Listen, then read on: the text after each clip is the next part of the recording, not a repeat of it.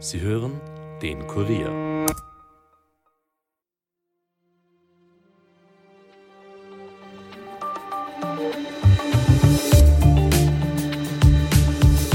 Dass ein Ausstieg aus Öl und Gas notwendig ist, ist beiden Regierungsparteien klar. Das sogenannte Erneuerbare Wärmegesetz, kurz EWG, sieht daher den Ausstieg aus Gasheizungen bis 2040 und aus Ölheizungen bis 2035 vor. Dieses Gesetz ist für die Klimapolitik wichtig und wurde bereits im vergangenen Jahr angekündigt und im Ministerrat beschlossen. Von den Regierungsparteien wurde es bis dato jedoch noch nicht umgesetzt. Gegenüber dem Kurier sagte ÖVP-Energiesprecherin Tanja Graf gestern, Zitat, das Gesetz wurde von der Struktur her falsch aufgebaut, da hat man nicht alles mitgedacht. Vereinfacht gesagt heißt das, zurück zum Start. Da die Regierung aber nur mehr höchstens zwölf Monate im Amt ist, die reguläre Nationalratswahl findet ja im Herbst 2024 statt, dürfte das Gesetz gar nicht mehr kommen. Und jetzt? Heißt es nun ein Aus für das klimapolitisch wichtige Gesetz? Oder gibt es vielleicht doch noch eine Lösung? ÖVP und Grüne haben nämlich gestern Abend per Aussendung versucht zu kalmieren und gemeint, das Gesetz sei eh auf Schiene.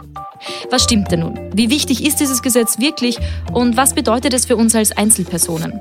Das erklärt uns heute mein Kollege Bernhard Gaul. Er ist Kurier Innenpolitikredakteur und Klimaexperte. Mein Name ist Caroline Bartosch. Es ist Dienstag, der 12. September und ihr hört den Daily Podcast des Kurier. Herzlich willkommen. Bereits im Herbst 2022 hat die Regierung einen Entwurf für das Erneuerbare Wärmegesetz präsentiert. Umweltministerin Leonore Gewessler von den Grünen hat bei einer gemeinsamen Pressekonferenz mit Wirtschaftsminister Martin Kocher von der ÖVP damals gesagt, Zitat, bis 2040 werden wir alle Heizungen in diesem Land auf klimafreundliche Alternativen umstellen. Außerdem hat sie gesagt, schon ab 2023 dürfen in neuen Gebäuden keine Gasheizungen mehr verbaut werden. Denn das Zeitalter der Ölheizungen sei vorbei und die Abhängigkeit von russischem Gas müsse reduziert werden. Der Jubel war damals groß, als Klimaministerin Leonore Gewessler von den Grünen das mit der ÖVP akkordierte Wärmegesetz im Ministerrat präsentiert hat. Der geplante Kern des Gesetzes kurz zusammengefasst. Ölheizungen sollen auch im Bestand bis 2035 verschwinden, Gasheizungen sollen bis 2040 abgedreht werden und Start der Umstellung ab 2025, beginnend mit den ältesten Heizungsanlagen. Doch das damals präsentierte Gesetz wurde bis heute noch nicht beschlossen. Und mit 1. Jänner 2023 konnten auch noch Gasheizungen eingebaut werden.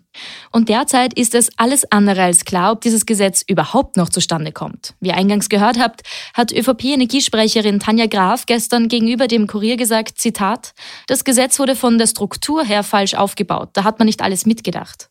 Würde also bedeuten, wieder zurück zum Start und zurück zu den Verhandlungen. Lukas Hammer, Verhandlungsführer der Grünen im Parlament, wollte einen eventuellen Neustart des Gesetzes nicht kommentieren, betonte aber gegenüber dem Kurier, Zitat, das Erneuerbaren Wärmegesetz ist eines der wichtigsten ausstehenden Klimagesetze dieser Legislaturperiode. Für den Ausstieg aus Öl und Gas in der Raumwärme sind verbindliche und langfristige Rahmenbedingungen unbedingt notwendig.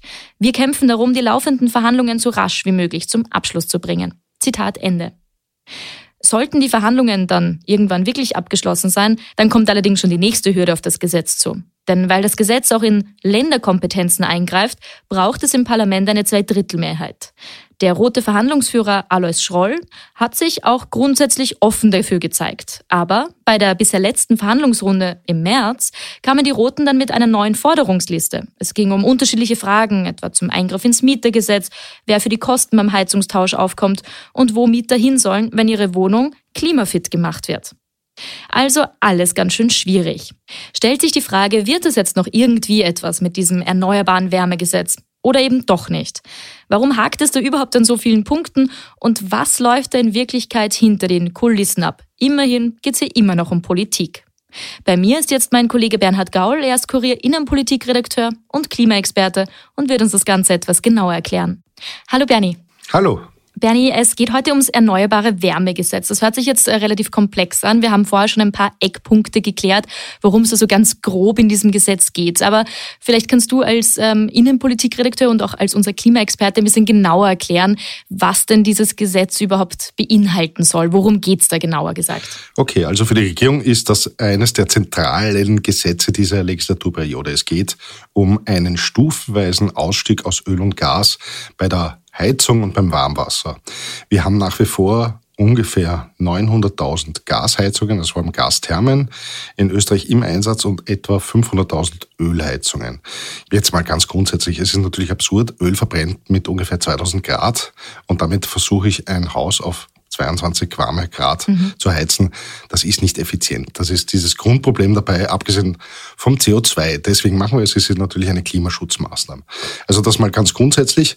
Der Plan wäre gewesen, nach der Einigung der Koalition im November 2022, dass man stufenweise schneller aus den Ölheizungen und dann auch aus den Gasheizungen aussteigt. Und zwar beginnend mit 2025 sollten die ältesten Ölheizungen einfach von ich weiß nicht genau, wie das gedacht war von den Rauchfangqueren, aber jedenfalls keine Erlaubnis mehr zum Weiterbetrieb bekommen, sondern die muss man tauschen. Ja? Und das geht stufenweise eben, je nach Alter geht das dann weiter. Bis 2035 sollten alle Ölheizungen verschwinden und bis 2040 alle Gasthermen verschwinden. Das ist jetzt mal ganz grob gesagt. Das hat natürlich unglaubliche Implikationen. Ja. Also mhm. wir dürfen nicht vergessen, die meisten, die Gasthermen betreiben, wohnen in Mietwohnungen, die jemand anderen gehören. Ja, ob das jetzt äh, die Stadt Wien ist als größter Wohnungseigentümer, glaube ich, in Österreich oder der Welt sogar. Und äh, natürlich auch bei den Privathäusern ist das schwierig, wenn ich privat äh, etwas vermiete, Wer ist da eigentlich zuständig? Wer zahlt das? Was passiert während der Umbauarbeiten? All diese Geschichten müssten natürlich auch geklärt werden. So. Und das war irgendwie das Problem, das wir da aktuell haben. Es ist so, ähm, dass ich gestern mit der Tanja Graf telefoniert habe. Das ist die Energiesprecherin der ÖVP. Und die hat äh, mir eigentlich relativ klar gesagt, dass dieses Gesetz, so wie es im November 22 im Ministerrat war, also akkordiert war zwischen den Grünen und der Volkspartei, einfach ein schlechtes Gesetz war, weil all diese Geschichten irgendwie nicht mit bedacht worden seien. Jetzt muss man dazu sagen, so einfach ist das auch nicht. Ich hätte so verstanden, dass es vor allem darum geht, dass mal Pflöcke eingeschlagen werden, dass man dieses Aus für Öl und Gas auf den Weg bringt mhm. ja, und alle anderen Implikationen, die das verursacht, äh, sollen dann gelöst werden. Das ist mal irgendwie die, Grund, die Grundgeschichte dabei. Es, es war dann so, dass äh, Montagabend dürfte sehr viele Telefonate gewesen sein innerhalb der Koalition, ähm, von Clubchef bis hinauf in Wirklichkeit zu Kanzler und Vizekanzler, äh, um das Ganze wieder einzufangen. Weil was die Tanja Graf eigentlich verlangt hat, war, dass man dieses Gesetz völlig neu schreibt. Und da muss man ehrlicherweise sagen, die Regierung ist bestenfalls noch zwölf Monate im Amt das geht sich nicht aus. Also damit ist die Gefahr ganz groß, dass das überhaupt kippt und auch gar nicht mehr unterstützt wird. Es geht aber leider noch ein Stück weiter. Die Regierung braucht, um dieses Gesetz zu verabschieden, das Erneuerbaren Wärmegesetz zu verabschieden, eine Zweidrittelmehrheit. Das heißt, sie braucht die Stimme entweder von der SPÖ oder von der FPÖ. Mhm. Die FPÖ hat sich noch nie irgendwie bereit gezeigt, hat irgendwo gesagt, was nicht mit uns. mitzutreiben, genau, mitzumachen. Und die SPÖ hat sich grundsätzlich gesprächsbereit gezeigt. So hat das auch funktioniert bis zum März. Im März war dann offenbar eine Verhandlungsrunde, wo die Hoffnung da war, dass dieses Gesetz einfach fixiert wird. Da hat die SPÖ nämlich schon Bereitschaft gezeigt, oder? Genau, und das war ja eigentlich angeblich war es irgendwie knapp davor, dass einfach sagen, okay, dieses Gesetz kann beschlossen werden.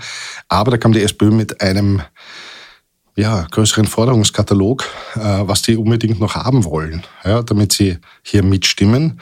Und das hat vorerst dazu geführt, dass irgendwie nicht mehr weiterverhandelt worden, weil es war irgendwie unklar, man muss dieses Gesetz irgendwie neu aufstellen oder was, was, was immer man der SPÖ da anbieten kann.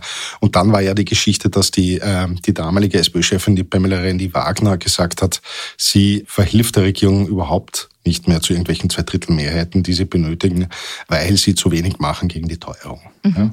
Bernie, fassen wir an der Stelle nochmal kurz zusammen. Also es ist äh, quasi eigentlich im November 2022 dieses Gesetz präsentiert worden. Das war akkordiert damals. Es ist unter großem Jubel ähm, präsentiert worden, weil auch ein Vorzeigeprojekt eigentlich ja der Grünen, oder? So ist es. Genau.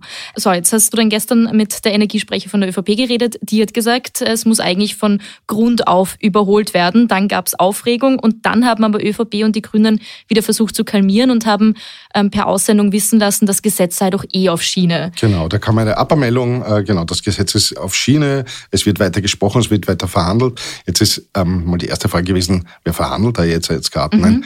es ist so, dass sie natürlich intern sich wieder abstimmen müssen, was mit der Frage, was kann man der SPÖ anbieten? ja, in diesen Verhandlungen. Weil eben dann diese Zweidrittelmehrheit dann im Parlament gebraucht wird. Genau, wir wissen, Verhandlungen sind letztlich ist ein großer Abtausch von Interessen, ja, mhm. von, von, von Vorschlägen, von Forderungen. Und ähm, die Regierung muss einmal innerhalb, nämlich die Parlaments Parteien müssen einmal klären, äh, was kann man überhaupt der SPÖ anbieten. Ja? Und die SPÖ regt sich zu Recht auf, dass das die letzte Verhandlungsrunde im März war. Das war teilweise selbst verschuldet, weil sie überhaupt nicht mehr mitverhandeln wollten. Äh, aber seitdem äh, der Andreas Babler die SPÖ übernommen hat, wäre an sich die Bereitschaft wieder da, auch zwei Drittel Materien hier umzusetzen. Es ist aber sozusagen da nicht viel weitergegangen. Ja. Jetzt könnte man sagen, da gibt es ganz viele Hintergründe. Ja wenn man sich das anschaut. Wir dürfen nicht vergessen, ich habe vorher erwähnt, 900.000 Gasheizungen, 500.000 Ölheizungen. Damit man die jährlich mit fossilen Energieträgern befeuern kann, die muss man einkaufen. Da geht es um viele Milliarden. Das ist das große das heißt, es steckt wie so oft Geld dahinter. Ja, es steckt Geld dahinter und daher also sehr viele Lobbyinteressen, das ist klar. Äh, also auch sozusagen von der Seite muss man das sehen. Natürlich ist das sehr schwierig für sehr viele Branchen hier zu sagen, ja, äh, okay, machen wir eh angesichts der Klimakrise ist das natürlich alles notwendig und das, das, das sehen auch alle ein, aber in Wirklichkeit verzögern ist immer besser, weil man kann weiter Geld verdienen. Ja. Das ist die eine Sache und die andere Sache ist eben, dieses Grundproblem ist, wie setze ich das wirklich um? Ja. Mhm. Aber jetzt könnte man bei dieser Frage, wie setze ich das wirklich um? Und äh, das hat ja auch irgendwie Tanja Graf gesagt, also die Energiesprecher von der ÖVP, sie hat nämlich gesagt, man muss sich das Gesetz nochmal genauer anschauen, da muss äh, nochmal überarbeitet werden, das muss eigentlich von Grund auf nochmal neu aufgestellt werden. Und äh, schauen wir doch auch nach Deutschland, wie es dort gemacht worden ist. Weil in Deutschland, auch dort ähm, war es ein ewiges Hin und Her, aber da ist am Freitag im Bundestag das sogenannte Heizungsgesetz äh, ja beschlossen worden. Könnten wir jetzt nicht einfach in Österreich sagen, okay, wir kupfern uns ein bisschen ab, wie es dort gemacht worden ist und schauen, dass sich das noch irgendwie in diesen zwölf Monaten, die die Regierung höchstens noch im Amt ist, vielleicht doch noch ausgeht oder ist das sowieso schon entschiedene Sache, dass das nichts mehr wird? Das deutsche Heizungsgesetz ist letzten Freitag beschlossen worden im Bundestag und ist eigentlich äh, nur mal ein Rumpfgesetz von dem, was ursprünglich von dem äh, Wirtschaftsminister Habeck, Energieminister Habeck eingebracht wurde. Äh, es ist ein bisschen jetzt tatsächlich, es ist zu kompliziert zu erklären, was das, was da genau beinhaltet. Kurz gesagt, es geht darum, dass quasi Heizungen, die neu gebaut werden müssen, müssen zu 65 Prozent klimaneutral betrieben werden. Mhm. Das kann man sich schon irgendwie schwer vorstellen. Es geht einfach nur darum, dass grundsätzlich der, der Push da sein soll, dass man klimaneutraler wird, zumindest mhm. zu zwei Dritteln. Und das auch abgestuft sozusagen für die nächsten Jahrzehnte. Österreich hat ja da den kleinen, großen Unterschied, dass wir bis 2040 klimaneutral werden wollen. Die Deutschen haben eigentlich gesagt 2045, äh, EU-weit quasi als großes Ziel gilt 2050. Ja? Und bei den Deutschen haben letztlich auch die Liberalen da sehr viel reinlobiert, etwa die sogenannte Technologieoffenheit. Das heißt, die Frage ist immer, wie sollen denn Gas- und Ölheizungen ersetzt werden? Ja, so viel Technisches steht da nicht zur Verfügung. Da fällt dann natürlich sofort die Wärmepumpe ein, die normale Luftwärmepumpe oder eine Tiefenwärmepumpe. Das ist irgendwie klar und logisch. Die nächste Frage wäre Fernwärme. Wenn Fernwärme möglich ist, wird das angeschlossen. Das ist auch in Deutschland so mitgedacht gewesen. Neu ist auch die, das Thema Wasserstoff. Ähm, das halte ich für ein ähm, sehr noch utopisches Thema, muss man ehrlicherweise sagen. Ähm, an sich ist es so, dass man zum Beispiel mit Photovoltaik könnte man in äh, Elektrolysen einfach Wasserstoff herstellen, den abspeichern und wenn man es braucht, dann haut man das wieder zum Beispiel ähm, mit einem Motor machen oder einfach verbrennen oder was immer oder durch eine Brennstoffzelle geben und so wieder Strom erzeugen und mit dem kann man heizen. Also die Möglichkeiten sind da. So, und die Frage für Österreich ist, erstens mal, wie machen wir das mit den Mietern? Wollen wir auch eine Technologieoffenheit? Also all diese Fragen sind so noch nicht geklärt, aber ich hätte die Regierung so verstanden, dass sie jedenfalls dieses Gesetz einmal zum Abschluss bringen wollen. Deswegen sagen sie, es ist auf Schiene. Jetzt wird überlegt, was kann man der SPÖ anbieten, mhm. äh, damit die mitgehen, weil auch die SPÖ will hier nicht als Klimabremser überbleiben, letztlich. Klar, ja. Und es ist offen, sozusagen, es wird ein sehr heißer Herbst, das kann man sagen. Mhm.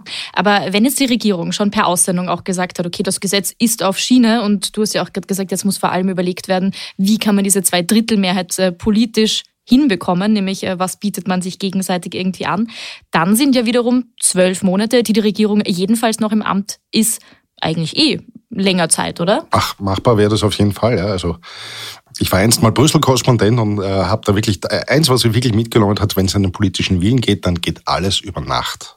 Das mhm. muss man schon ehrlich sagen. Ja. Auch wenn dieses Gesetz jetzt kompliziert ist und schwierig ist von den Implikationen her, aber Zeit genug wäre. Man muss dazu sagen, es ist wirklich nicht das einzige Gesetz, das noch offen ist und das noch äh, viel Natürlich ist nicht die einzige Baustelle, aber eigentlich ja ein äh, sehr groß angekündigtes Projekt dieser Regierung. Ja, also ich würde auch sagen, äh, der Lukas Hammer sagt, das ist der Verhandlungsführer der Grünen im Parlament. Das ist eigentlich das wichtigste noch offene Gesetz dieser Legislaturperiode. Da würde ich ihm durchaus beipflichten, weil wenn wir es schaffen, einmal gesetzlich zu verankern, dass wir wirklich ein Aus für Öl und Gas im Heizungsbereich haben, dann ist das wirklich ein großer Schritt. Mhm. Das heißt, wir nehmen uns da irgendwie auch mit, ähm, wo ein politischer Wille, da auch ein Weg. Aber vielleicht abschließend kommen wir noch ganz kurz auf einen anderen Punkt zu sprechen.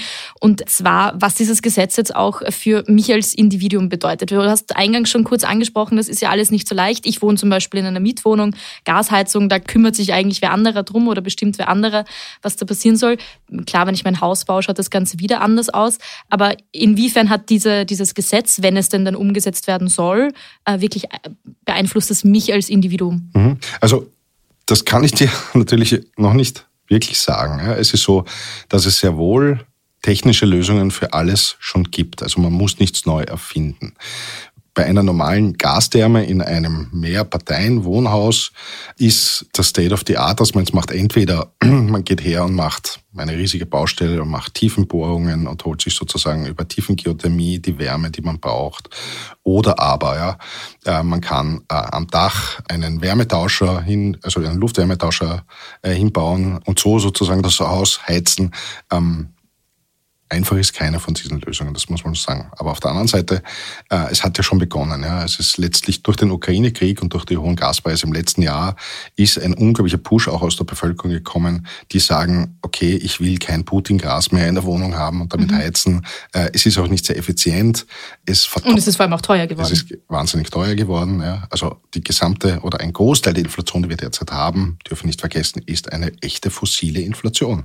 Hätten wir schon viel früher begonnen, das zu ändern, dann würde die Teuerung auch nicht so groß ausfallen, wie sie ausfällt. Ja. Einen kleinen Aspekt da vielleicht noch will ich reinbringen, nämlich das mit den Klimazielen. Österreich hat äh, sich innerhalb der EU verpflichtet zu den Klimazielen 2030. Dort will die EU insgesamt um 55 Prozent weniger Emissionen haben. Für Österreich, weil wir sehr viel Wasserkraft schon haben im System, äh, wäre das minus 48 Prozent der Emissionen im Vergleich zu 1990 äh, immer. Da hat das Umweltbundesamt vor kurzem durchgerechnet, dass wir auf minus 35 bereits kommen mit den bisherigen Maßnahmen. Allerdings haben die da schon eingepreist, dass dieses Aus für Öl und Gas drinnen ist. Das heißt, wenn das nicht kommt, entfernen wir uns einmal mehr von, von den, den Klimazielen 2030. Mhm. Ein großes Problem. Benny, dann sage ich an dieser Stelle mal vielen Dank für deine Erklärungen. Wir sind gespannt, wie es weitergeht und ähm, wenn es dann eine Entscheidung gibt, dann ähm, wirst du uns da wieder am Laufenden halten. Dankeschön. Über alle weiteren Entwicklungen in dieser Causa und ob sich da vielleicht doch noch irgendwann alle einig werden, halten wir euch natürlich auf kurier.at am Laufenden. Dort erfahrt ihr auch, was es sonst aus aller Welt zu wissen gibt. Hier jetzt ein paar Schlagzeilen zum heutigen Tag. In der Nashornanlage im Zoo Salzburg ist es heute in der Früh zu einem tragischen Unfall gekommen. Ein 1,8 Tonnen schweres Nashornweibchen ist bei der täglichen Pflege plötzlich auf eine 33-jährige Tierpflegerin losgegangen. Als daraufhin ihr Ehemann, der ebenfalls Tierpfleger ist, versucht hat, das Tier zu verscheuchen, hat das Nashorn auch ihn angegriffen. Der Mann ist dabei schwer verletzt worden. Die erfahrene, geprüfte Tierpflegerin aus Bayern ist noch an der Unfallstelle ihren Verletzungen erlegen. Und der nordkoreanische Machthaber Kim Jong-un ist offiziellen Angaben zufolge auf seinem Weg zu einem Treff mit Kreml-Chef Wladimir Putin in Russland eingetroffen. Zitat, ich bestätige das, sagte Kreml-Sprecher Dmitri Peskov am Dienstag Journalisten der russischen Agentur Interfax. Südkoreanischen Angaben zufolge hatte der Privatzug Kims am Vormittag Ortszeit die nordkoreanisch-russische Grenze überquert. Das Kim-Putin-Treffen soll laut Peskov in den nächsten Tagen stattfinden. Und angesichts zunehmender Unwetter mit teils verheerenden Folgen schlägt die EU-Kommission Alarm. Die zur Verfügung stehenden Mittel für Hilfsmaßnahmen in Katastrophengebieten reichten nicht mehr aus, erklärte die Brüsseler Behörde an diesem Dienstag. Allein im Juli und August sei der EU-Katastrophenmechanismus zwölfmal aktiviert worden, wegen Waldbränden, Überflutungen und auch Notfällen in der Ukraine. Das hat der zuständige EU-Kommissar Janis Lenacic erklärt. Damit war es für heute von uns. Wenn euch dieser Podcast gefällt, dann freuen wir uns, wenn ihr ihn gleich auf Apple Podcast oder Spotify abonniert und hinterlasst uns auch gerne eine Bewertung.